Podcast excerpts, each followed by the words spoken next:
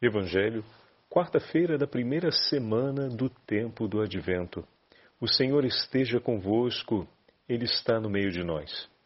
Proclamação do Evangelho de Jesus Cristo segundo São Mateus. Glória a vós, Senhor. Naquele tempo, Jesus foi para as margens do mar da Galileia, subiu a montanha e sentou-se. Numerosas multidões aproximaram-se dele levando consigo coxos, aleijados, cegos, mudos e muitos outros doentes. Então os colocaram aos pés de Jesus, e ele os curou. O povo ficou admirado quando viu os mudos falando, os aleijados sendo curados, os coxos andando e os cegos enxergando, e glorificaram o Deus de Israel. Jesus chamou os seus discípulos e disse: tenho compaixão da multidão, porque já faz três dias que está comigo e nada tem para comer.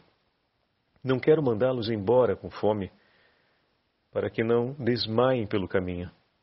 Os discípulos disseram: Onde vamos buscar neste deserto tantos pães para saciar tão grande multidão? Jesus perguntou: Quantos pães tendes? Eles responderam: Sete, e alguns peixinhos. E Jesus mandou que a multidão se sentasse pelo chão. Depois pegou os sete pães e os peixes, deu graças, partiu-os e os dava aos discípulos, e os discípulos às multidões. Todos comeram e ficaram satisfeitos, e encheram sete cestos com os pedaços que sobraram. Palavra da salvação. Glória a vós, Senhor. Quarta-feira da primeira semana do tempo do Advento, em nome do Pai, do Filho e do Espírito Santo. Amém. Queridos irmãos e irmãs, a Santa Liturgia hoje nos leva ao Evangelho de São Mateus, o 15 capítulo. E nós acabamos de ouvir a narrativa da multiplicação dos pães. Mas percebam como a narrativa da multiplicação dos pães, ela nos é entregue no Evangelho de hoje. Jesus foi para as margens do Mar da Galileia, acompanhado por uma grande multidão. No Mar da Galileia se passam os principais episódios da intimidade de Jesus com os seus discípulos, mas também se passa ali, nesse lugar tão amado por Jesus, se passam, melhor dizendo, os sinais ordinários da presença do Messias. E quais são os sinais ordinários da presença do Messias? Ele ensina e anuncia a boa nova do reino de Deus. Ele expulsa os demônios e cura os enfermos. Então Jesus foi para a margem do mar da Galileia, subiu a montanha, é uma pequenina colina, mas é um ponto mais alto, e sentou-se. Então, Jesus sobe a montanha, recorda para a gente a subida de Moisés ao monte para estar na presença do Senhor, onde irá receber depois a tábua da aliança. Então Jesus, como novo Moisés, conduz o seu povo, através não do Mar Vermelho, mas ao longo do mar, às margens do mar da Galiléia. Sobe e senta-se. É o sinal da autoridade, ao mesmo tempo, o sinal que marca o mestre que ensina, que simboliza o mestre que ensina. E uma numerosa multidão se aproxima dele. E como sabemos, essa multidão veio de todas as partes. Jesus veio para conduzir o povo que está chamado à aliança com ele. Não apenas a casa de Israel, mas todos aqueles que abraçarem o seu nome e que, crendo, proclamarem o nome de Jesus. Então, a multidão que segue o Senhor traz inúmeras necessidades. Uma necessidade velada que o Senhor vai falar, que é o pão de cada dia. O cuidado pelo caminho feito na busca pelo Senhor. Mas essa necessidade vai vir mais adiante. No primeiro momento, Mateus nos faz ver uma outra necessidade que vai exaltar os sinais messiânicos, porque essa necessidade, nós já acabamos de ver o primeiro sinal messiânico, que é o Senhor que ensina e que anuncia a boa nova do reino.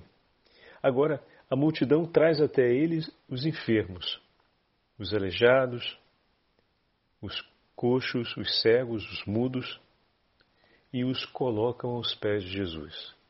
A multidão percorre um caminho, não só por ela mesma, mas por aqueles que trazem consigo.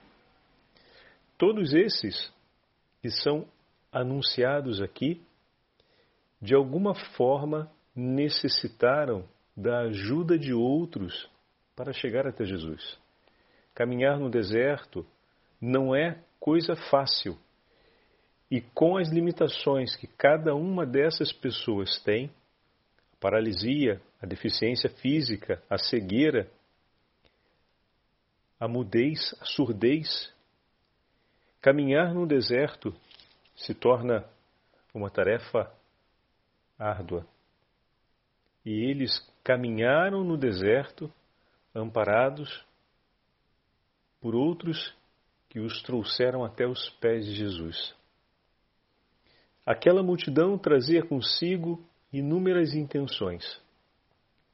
O bom Deus colocou ao lado de todos esses mais necessitados pessoas que pudessem ajudá-los a chegar até os pés de Jesus.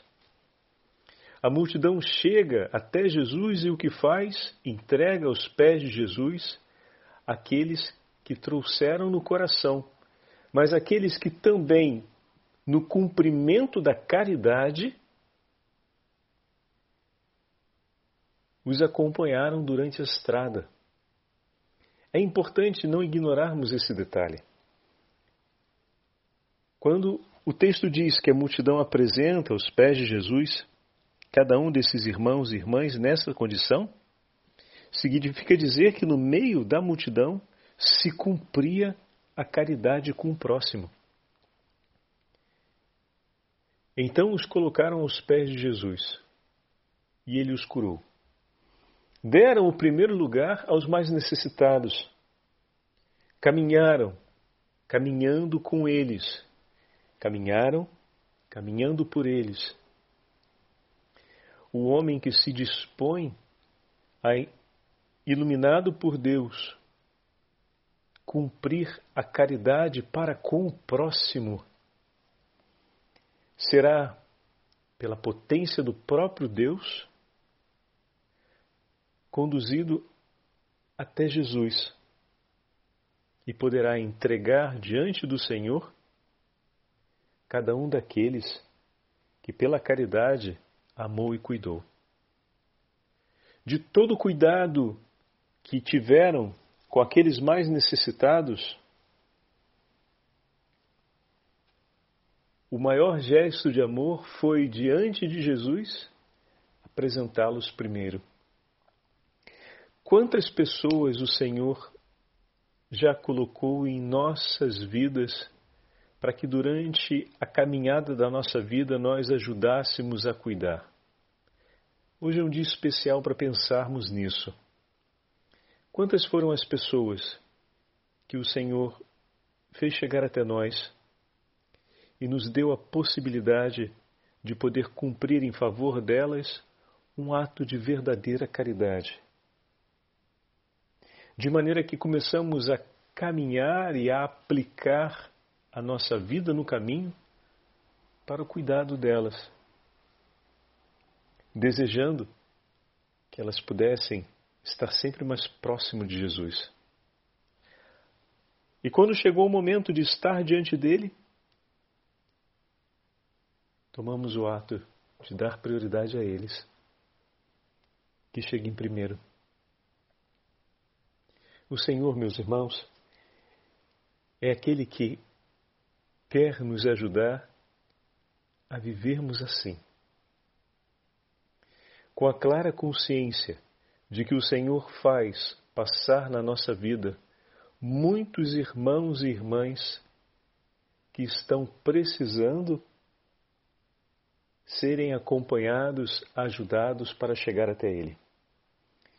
E o caminho vai ser árduo, é um caminho de deserto, não é um caminho fácil.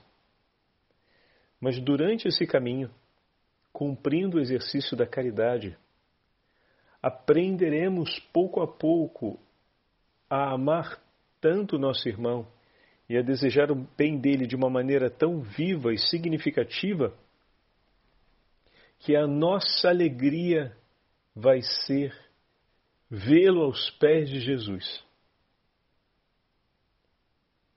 A nossa alegria vai ser aplicar os nossos esforços para que ele chegue primeiro até o Senhor. Se pensamos assim a aliança matrimonial, a nossa vida familiar, essas são por excelência as primeiras pessoas que o Senhor nos entregou para que cuidássemos dela, delas, para que pudéssemos juntos vamos percorrer um grande trecho do nosso caminho rumo ao céu. E vejam, em muitos momentos vai ser você aquele mais necessitado de ajuda. Em outros momentos, você vai se ver como aquele que tem a possibilidade de ajudar.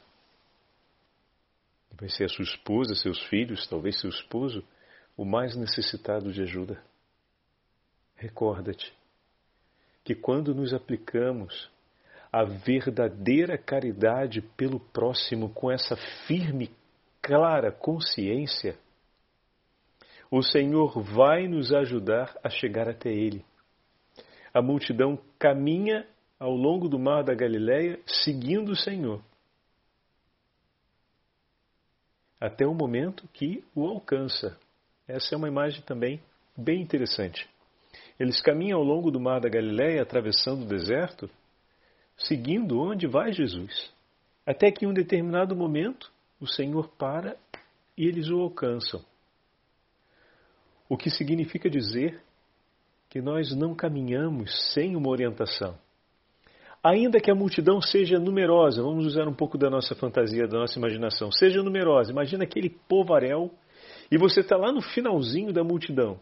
Você não está nem vendo onde está Jesus, mas você está caminhando na direção dele porque você está vendo o exemplo dos teus irmãos.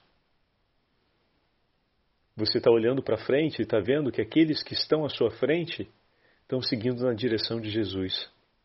E olhar para o teu irmão que busca Jesus, guarda isso no teu coração.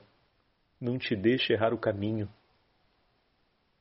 Em muitos momentos da nossa vida vai ser o testemunho do nosso irmão, da nossa irmã, com quem convivemos no nosso dia a dia, que o Senhor vai colocar talvez um passo a mais na nossa frente, que vai nos ajudar a não errarmos o caminho e a seguirmos na direção certa. Veja como o teu Senhor é bom.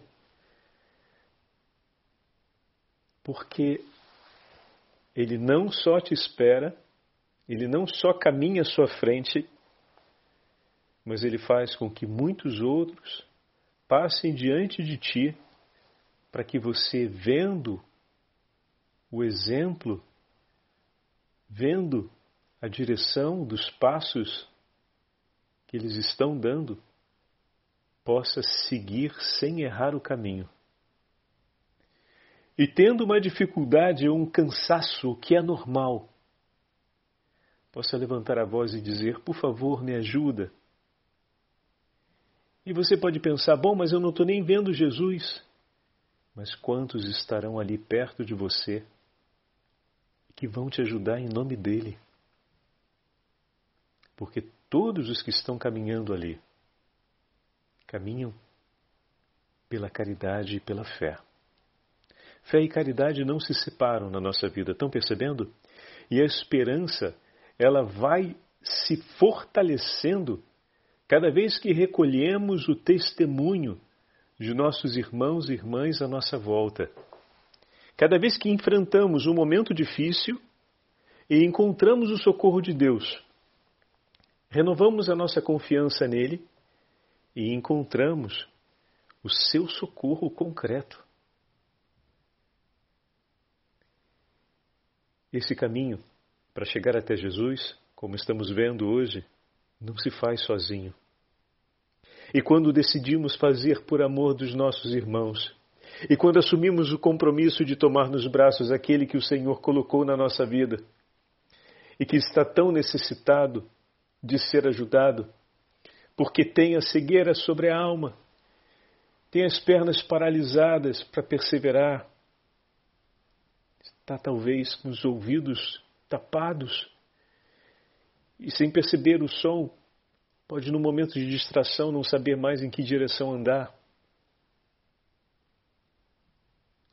Quando nós vemos a miséria, a limitação de nossos irmãos e nos deixamos comover com compaixão, pois também compreendemos o tamanho das nossas misérias e como o Senhor nos ama e durante a nossa inteira vida tem cuidado de nós, é hora que eu digo: não vou renunciar cuidar, meu Senhor, não vou renunciar cuidar do meu irmão. O Senhor cuidou e cuida sempre de mim. Permita que, cuidando do meu irmão, eu possa te dizer um obrigado, meu Deus, por tudo que o Senhor tem feito por mim. E eu lhe asseguro, você jamais vai caminhar sozinho porque o seu caminho se completará com a presença do teu irmão, mas também com a presença de muitos outros que vão estar contigo. E nós vamos chegar à destinação final. Vamos chegar junto do Senhor aos seus pés. E aqui começa a segunda parte. O Senhor cura, realiza o ato messiânico, cura todos os enfermos e o povo inteiro, a multidão glorifica o Deus de Israel.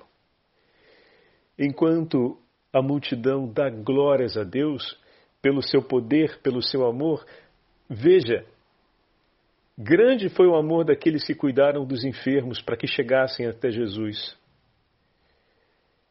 Maior o amor do Senhor que deu a eles, deu aos enfermos um cuidado que nenhum de seus cuidadores poderia ter dado, ter oferecido, mas a felicidade daqueles que foram curados foi também uma felicidade infinita no coração daqueles que cuidaram deles. Olha como o amor se multiplica.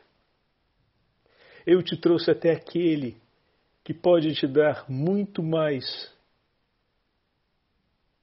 do que eu consegui lhe oferecer. E quando vejo meu Senhor te entregar esse amor, o meu coração exulta de alegria. E enquanto o povo glorificava o Senhor, Jesus se vira para os seus discípulos e faz uma afirmação.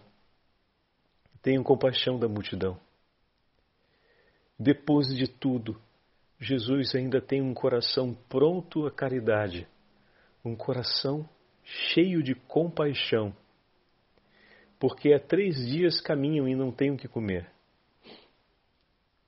Não quero mandá-los embora com fome para que não desmaiem pelo caminho. Jesus afirma isso diante dos discípulos.